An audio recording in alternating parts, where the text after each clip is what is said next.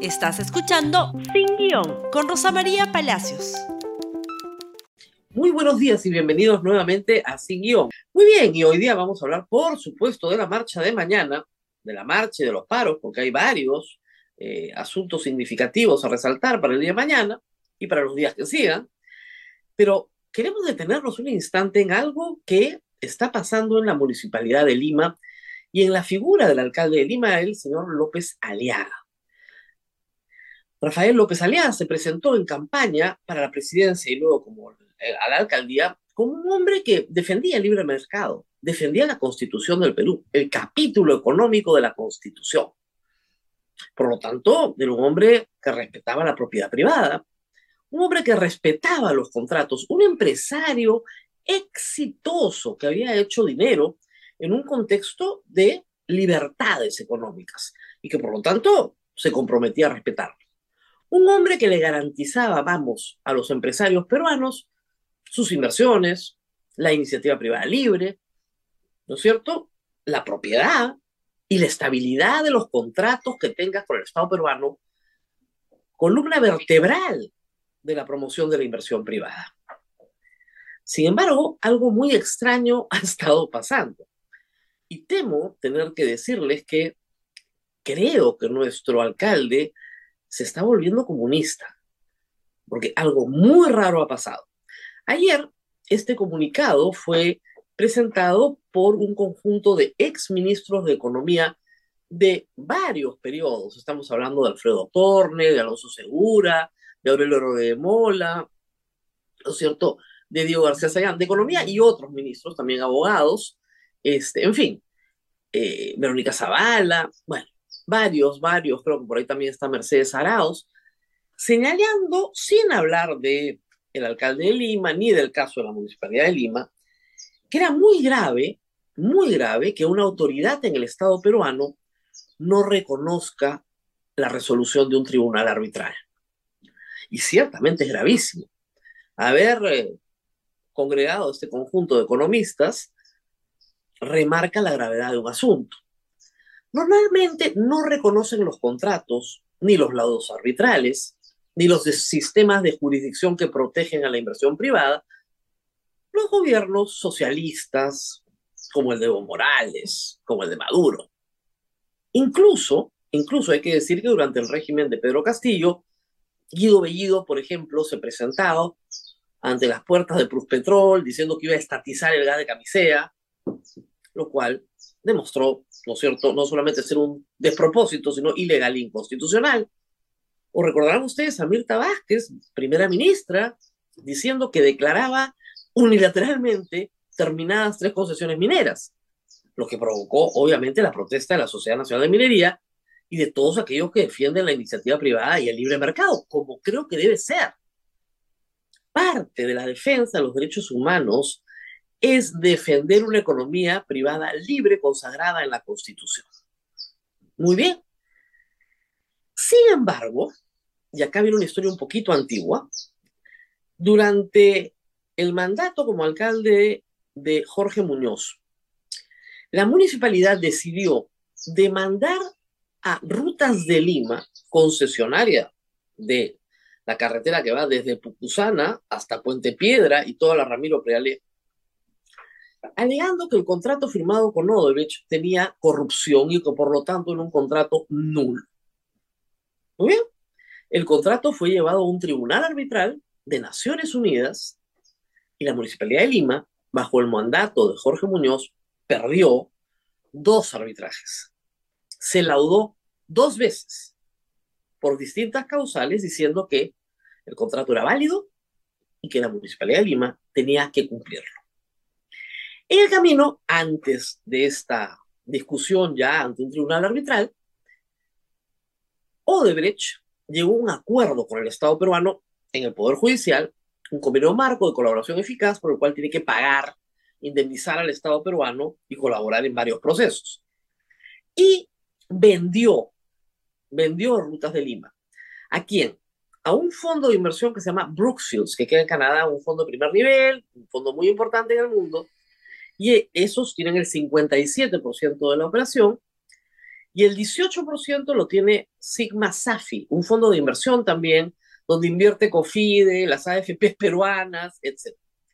El 25% que conserva Odebrecht lo conserva porque está obligado por contrato a conservarlo, salvo que la Municipalidad de Lima lo autorice. Y la Municipalidad de Lima no lo autoriza hasta ahora. ¿Por qué? No lo sé, pero no lo ha autorizado hasta ahora. Entonces hay un discurso desde enero en el cual López Aliaga dice no a la corrupción de Odebrecht, los corruptos, los corruptos, los corruptos, y no autoriza a que se vaya a Odebrecht. Por algo será. Muy bien. Los corruptos, los corruptos, los corruptos. Nadie discute que hay corrupción, ni siquiera Odebrecht ha firmado un acuerdo de colaboración eficaz porque se declaran delincuentes. Eso no está en discusión. Está en discusión el contrato. Eso es lo que está en discusión. Entonces, la Municipalidad Metropolitana de Lima unilateralmente declara el contrato en caducidad. No hay contrato. Los operadores, Brookfield, Safi, Sigma, todos los demás, o sea, rutas de Lima, de nueva, nuevamente demanda un arbitraje internacional. Se instala el tribunal y el primer acto del tribunal es una resolución que dice status quo, es decir, señores de la Municipalidad de Lima, usted no toca nada hasta que yo no resuelva. ¿Y qué creen que hace el alcalde de Lima? Esto, lo que sigue, por favor. Dice que tomará los peajes de ruta de Lima pese a una medida cautelar. El 29 de julio ha pedido a la policía que bloqueen los peajes y que esos peajes son ahora de él, de la Municipalidad de Lima son básicamente los peajes de la Panamericana Norte, que él los toma por asalto. A ver, la última vez que se tomó propiedad privada por asalto, que yo recuerdo, yo era muy niña y el señor López salía de repente también, fue cuando Juan Velasco Alvarado metió los tanques a la International Petroleum Company el 3 de octubre de 1968. Cuando tú tomas por la fuerza propiedad privada, sin resolución judicial que te ampare, Eres Evo Morales, pues. Eres Maduro. Se acabó. Se acabó el libre mercado. El señor López Aliaga, empresario, exitoso, concesionario él, concesionario él del Estado peruano, inversor internacional que sabe perfectamente lo que es un arbitraje internacional, sabe lo que es un laudo perfectamente, ha decidido que él no respeta los laudos y que él no respeta resoluciones de un tribunal arbitral porque no le da la gana, porque los peajes son de él. Ya, listo, se acabó. A los Chávez. Impresionante. ¿eh? ¿Qué más tenemos sobre este tema, por favor? Ha dicho que terminará el contrato con Ruta Lima porque vulnera los derechos de los ciudadanos. Pero resulta que tú no puedes decir esto unilateralmente, porque la, lamentablemente, la constitución, para los intereses de los socialistas que tenemos ahora en la Municipalidad de Lima, comunistas, dice que los contratos son ley entre las partes y que el Estado no los puede desconocer ni intervenir en ellos. Esa es la situación. Y miren cómo será de grave este asunto, este comunismo súbito del señor López Aliada, que su amigo, aliado, correligionario, si quieren, a la distancia, no partidario, pero a la distancia, Rafael Rey hizo un programa explicando que esto es inconstitucional y además atenta contra los principios del libre mercado. Y ustedes no se imaginan la recatafila de insultos de López Aliaga a Rafael Rey en su cuenta de Twitter. Yo no tengo acceso a esa cuenta porque el señor López Aliaga me ha bloqueado, yo lo he bloqueado a él también, pero el señor López Aliaga me suele insultar a mí. Entonces, bueno, me pasaron para que viera, ¿no es cierto? Una serie de retuiteadas de gente que me insulta, entonces él se alegra que me insulte. Muy bien, lo normal, eso es lo normal. Pero que insulta a Rafael Rey, no es un secreto para nadie que Rafael Rey es un numerario del Opus Dei y el señor López Alea es agregado del Opus Dei, que lo insulte así en la vida pública con mayúsculas ¿Quién te ha hecho los cuadros de tu programa, Rutas de Lima? Increíble la demagogia a la que se puede llegar. Arrasar con los principios. Y le contó al empresariado que siempre ha apoyado a López Aliaga, bueno, que acá lo tienen, que con poder es así. Atenta contra el libre mercado. Se volvió comunista. Impresionante. Muy bien. Pero de la Municipalidad de Lima también hay información sobre la marcha. Acá está, van a tomar medidas. Hay 196 cámaras. Qué pena que sean tan pocas. Yo esperaría que hubieran más. Yo creo que hayan cámaras en cada esquina, drones que van a volar por el aire. Sí, porque si me pasa algo a mí, yo quiero que esté completamente filmado. Porque los únicos que me pueden hacer daño son los de la resistencia y la Policía Nacional. ¿Quién más me va a hacer daño? Y agradezco a todos los que se están sumando, no por mí, sino porque estamos protestando, porque queremos vivir en una sociedad democrática.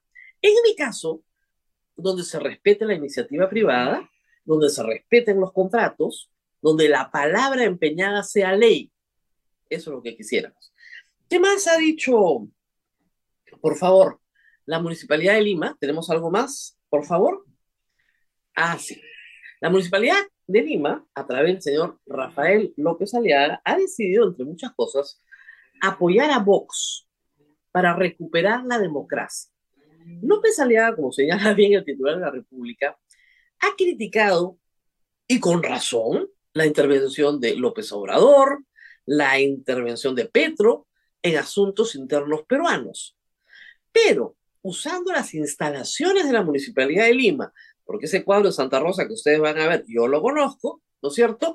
Se lanza un discurso de apoyo político en las elecciones españolas a un grupo de ultraderecha que tendrá muchos defectos, ¿ah? pero ellos sí respetan, ellos sí respetan los contratos, ¿ah? por si acaso. Veamos por favor el discurso brevemente de López Aliado. Soy presidente del partido Renovación Popular en Perú y alcalde de Lima, elegido por el pueblo. Mi formación es social cristiana. Mi opción es por la gente que menos tiene, por los más pobres, los más vulnerables de mi ciudad, tan destrozada por la corrupción de la izquierda, que ha hecho realmente un destrozo en, mi país y en mi ciudad.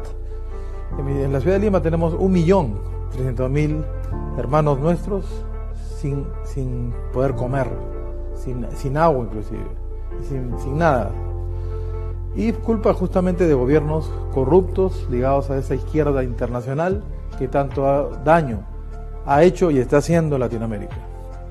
Nos hemos salvado por un pelo de caer en una dictadura tipo Venezuela, tipo Cuba, cuando el plan del Foro de Sao Paulo estaba claramente ya llegando a un final en Perú.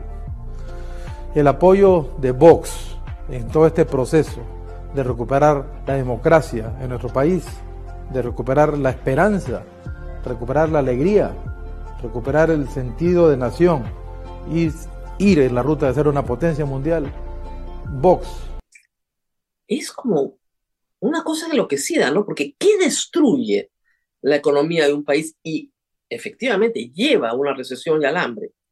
Lo que destruye la economía de un país es justamente que no se respete la palabra del Estado. ¿Por qué? En primer lugar, porque no viene a invertir nadie más. ¿Quién viene a un país donde una autoridad electa por el pueblo va con la policía y toma unos peajes mano militar y porque quiere, porque le da la gana, porque puede, porque manda? Nadie. Y hay que decir que el ministro de Economía sobre esto no ha dicho una palabra. Más bien, López Aliaga ha reclutado al defensor del pueblo el abogado personal de Vladimir Cerrón, de esa izquierda maldita que nos destruye la democracia, muy bien, para que diga, como un lorito, que efectivamente esto es un contrato leonino. Oigan, el defensor del pueblo no es juez, no es juez, él no puede decir si un contrato, eso no es, no es de su incumbencia. Necesitas un juez. Y en el caso de este contrato, el juez es un tribunal arbitral internacional, imparcial. Primer acto, entonces, no viene un centavo al Perú. Y la recesión, a la cual se refieren varios, una recesión técnica por ahora, es una recesión que está fundamentada en que no hay inversión privada. Y el segundo problema es que todos estos demagogos pagan la cuenta. Velasco pagó la cuenta, todos han pagado la cuenta. Si Guido Bellido quería expropiar algo, también iba a pagar la cuenta. Y la cuenta es multas, la cuenta es lo que ha invertido el concesionario y la cuenta es el daño que le hace no solo a los limeños, a todos los peruanos que tienen que pagar. La concesión ha invertido 2.200 millones de soles hasta ahora. La concesión tiene listos para invertir mil millones de soles más para hacerla Ramiro Prialé, que hasta ahora no se ejecutan porque no le da la gana a la Municipalidad de Lima. Entonces, entre lucro cesante, daño emergente, daño moral, se calcula que mínimo son mil millones de dólares mínimo, en un cálculo conservador, el ataque comunista del señor Rafael López Aliaga, que dice que protege al Perú de la izquierda. ¿Qué es más de izquierda en América Latina que atentar contra el libre mercado? Tal vez, tal vez digo yo, se ha envalentonado porque ayer apareció esta encuesta, una encuesta de CPI coloca a López Aliaga como el candidato favorito ¿no es cierto? Con, a ver, 9.8 contra un Tauro que tiene 5.6, Keiko 4.5, Hernando de Soto 4.6, Pedro Castillo 3.2, Francisco Sagasti 2.7, Verónica Mendoza 2.4, otros personajes 5.3, pero en realidad el que gana es ninguno, nadie, 20.6 no precisa 41%. Es el rey del input. De repente cree que es necesario ponerse un poquito de magogo tal vez más de la cuenta, para que mejoren sus perspectivas presidenciales. Y así fue la triste historia de cómo López Aliaga se volvió comunista. Vamos a la pausa, tenemos una pausa Samsung y regresamos con más de la marcha.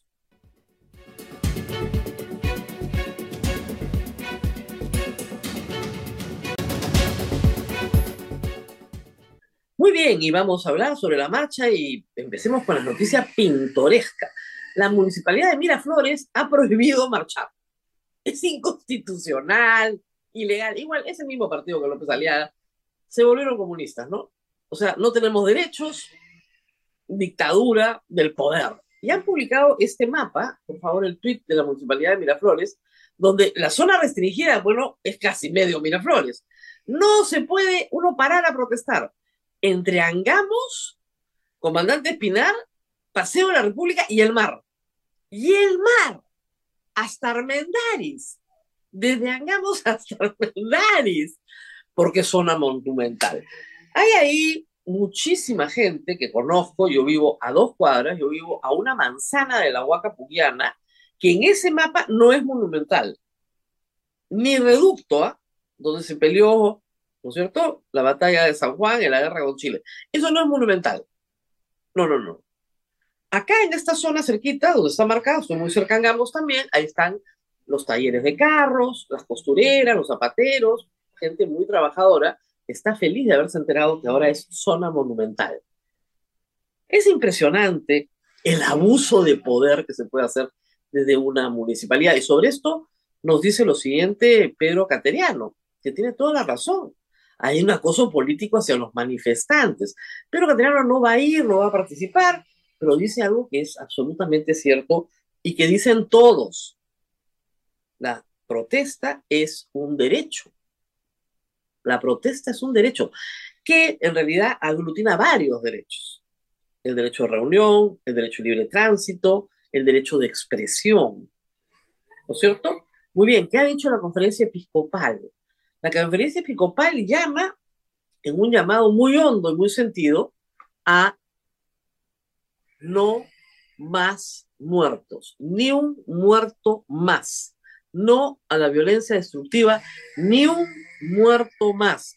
Y señala que las personas tienen derecho y están llamadas, porque así está en su naturaleza, a expresar su oposición pero ninguna persona puede alzar la mano contra su hermano. Obvio. Y por supuesto, no es excusable la destrucción de la propiedad que está puesta al servicio de las personas, no para su destrucción. Un llamado de la conferencia episcopal, ni un muerto más, que hoy día es la portada de la República y que esperemos que se entienda con absoluta claridad. Y no es un llamado preventivo en la nada, no. Tenemos 60 fallecidos, 49 por proyectil de arma de fuego de la Policía Nacional del Perú del Ejército. Ya la sangre se derramó en el Perú. Y por eso tendrán que responder en su momento. Luego tenemos también anuncios regionales. Por favor, esta nota de la República nos indica que hay 26 regiones que han señalado de una forma u otra que van a parar.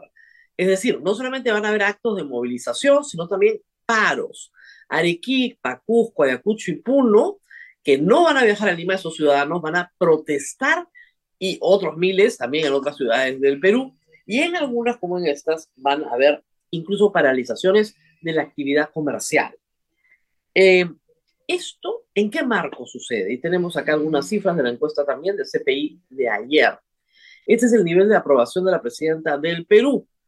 14.4 la prueba, 80.5% la desaprueba. Ya entenderán ustedes por qué la gente está molesta. Esta encuesta del CPI tiene mucha información sobre consumo, sobre lo que la gente ha dejado de consumir, pan, azúcar, arroz, servicios educativos, y los resultados son devastadores en la evaluación económica, al punto que más del 50% de descuestados dice que está peor que hace seis meses, está peor que con Pedro Castillo. No, hay un porcentaje que dice que está igual, pero hay un porcentaje mínimo que dice que está mejor. Más del 50% dice estoy peor. Y eso se refleja en esta recesión técnica a la cual hemos entrado por primera vez en décadas, porque hace dos semestres que no crecemos. Salvando la pandemia, por supuesto. ¿Qué más tenemos? Bueno, la aprobación del Congreso. Esto ya no es ni siquiera novedad, se ha puesto el cuadro ya agregado, sumado. 90.8 desaprueba y tenemos que 5.3 creo que aprueba. No, ya es un disparate completo, pero eso es lo que hay. ¿Qué les puedo decir? No les puedo decir más. 5% aprueba el Congreso. Y finalmente, el tema de las protestas sociales, una pregunta que también hace CPI. Por favor, ayúdenme con el cuadro. Lo que dice acá es, ¿considera usted que las protestas sociales se volverán a repetir a lo largo de nuestro país en los próximos días? 82.8% sí, 11.6% no. Obvio, pues, obvio, va a haber una protesta grande, pero expresa un sentir. Y el sentir no se va a resolver mañana ni pasado. El sentir es que Dina Boluarte tiene que renunciar a la presidencia de la República para acelerar un proceso de elecciones adelantadas o llegarse a un pacto en el Congreso para que Dina Boluarte sea presidenta hasta el día en que se instale un nuevo presidente electo, elecciones que tendrían que desarrollarse el próximo año. Eso es lo que está pidiendo medio Perú, porque es evidente que la señora Boluarte hizo una promesa y finalmente quiero agradecer a las muchas personas que han dicho que van a marchar conmigo.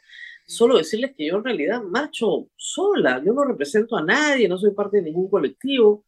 Soy una ciudadana que vive acá en Miraflores, que recibe la visita de la pestilencia de vez en cuando y que está harta, harta de que vengan a insultarle que el gobierno no haga nada, nada por la seguridad ciudadana de verdad que está harta de los asaltos del Congreso a la democracia, que está harta de tener un alcalde que decidió volverse comunista y que está harta de un ejecutivo que no es capaz de gestionar mínimamente los servicios públicos y atraer inversión privada al Perú que con tanta desesperación se necesita. Por todo eso y mucho más, marcho sol. Pero claro, si ustedes se encuentran conmigo mañana en la marcha, encantada de marchar juntos no creo que el gobierno se atreva a hacer nada físico contra mí durante la marcha. Así que si se pegan un poquito a mí, vamos a marchar pacíficamente. Muy bien, nos tenemos que despedir, no sin antes mencionar, por supuesto, agradecer a, al rector de la UNI, al señor López Chau, que ayer ha tenido palabras muy generosas. Yo creo que ha cometido algunos excesos, pero eh, yo no puedo ser comparada con María Parado de Bellido ni remotamente, eh, pero sí le agradezco mucho la intención y la intención de marchar. Lo está pensando, ha dicho. Muy bien. Nos vemos nuevamente el día de mañana con toda la información sobre la marcha. Porque que vamos a marchar. Ah, no tengan duda. Vamos a marchar. Nos vemos mañana. Gracias por escuchar Sin Guión con Rosa María Palacios. Suscríbete para que disfrutes más contenidos.